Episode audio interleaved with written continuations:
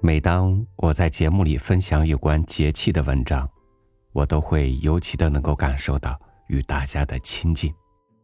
我们真切的是在共度一段时光。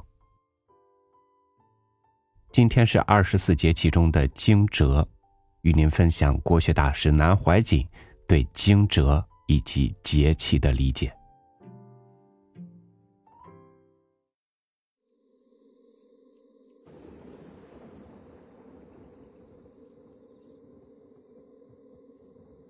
惊蛰，蛰这个字是“直”下面一个虫字，就是动物的冬眠。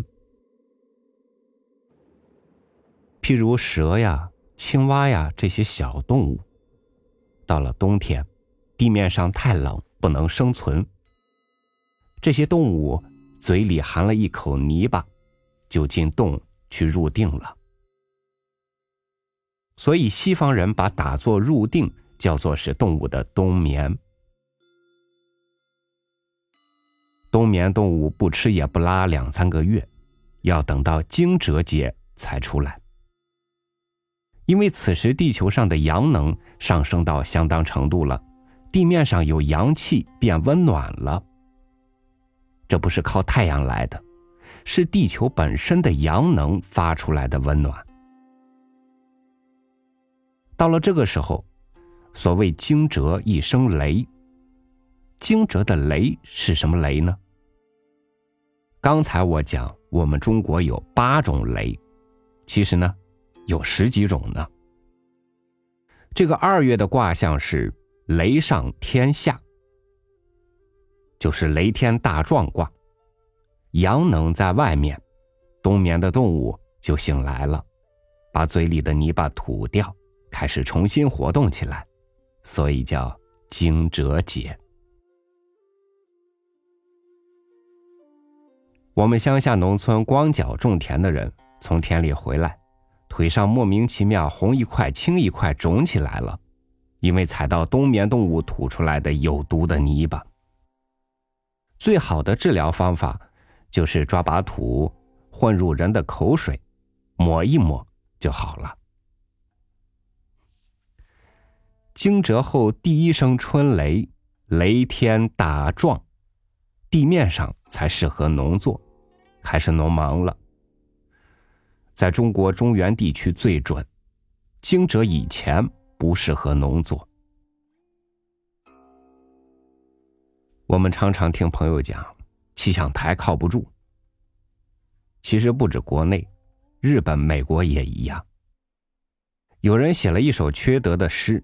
我只记得中间几句：“呼风风不至，无雨雨偏来。”预测不下雨，偏偏下雨。不如风湿病，风雨有准灾。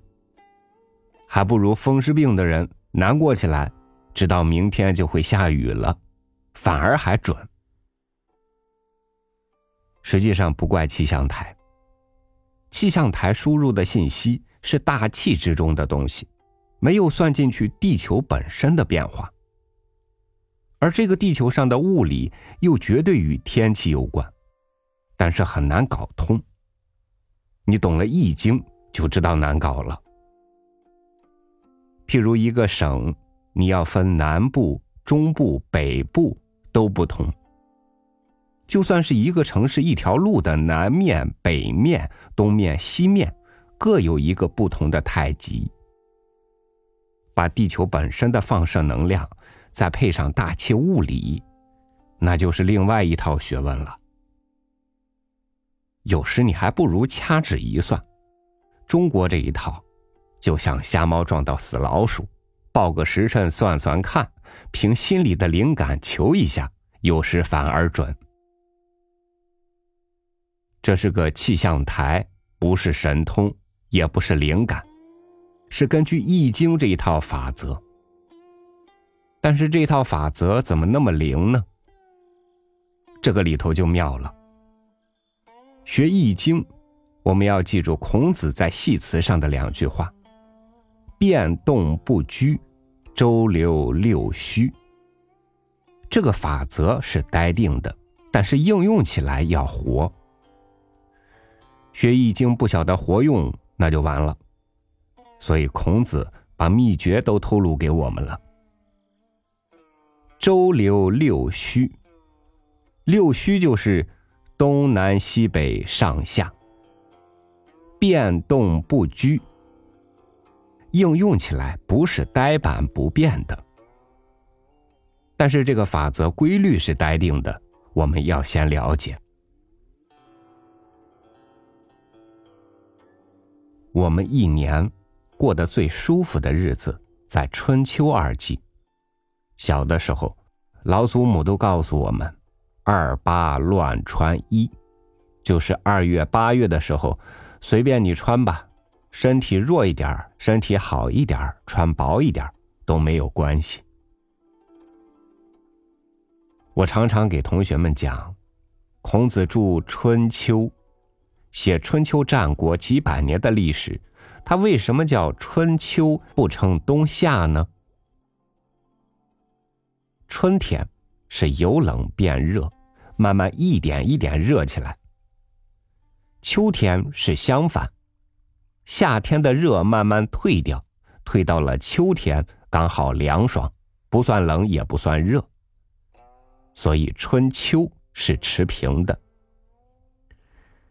不但气温如此，夏季白昼长，冬季白昼短，春秋两季的日夜长短也是持平的。所以，我们讲春秋持平也，是个天秤。古今人物对于国家社会有没有贡献，春秋在这个历史上持平论之。所以，春秋。是持平之论的意思。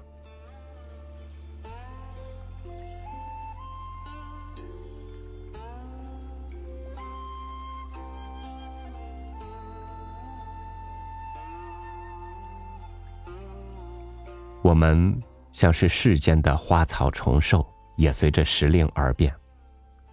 这连续几天的雨，让人提不起听听那冷雨的兴致。而只觉得它的湿冷。但是春天就是在这气温的一高一低、天气的一晴一阴里走向明媚。在这个过程中，我们也将很快的退进冬装，展示新一个季节生命应有的活力。感谢您收听我的分享，欢迎您关注微信公众号“三六五读书”，收听更多经典美文。我是超宇，祝您。晚安，明天见。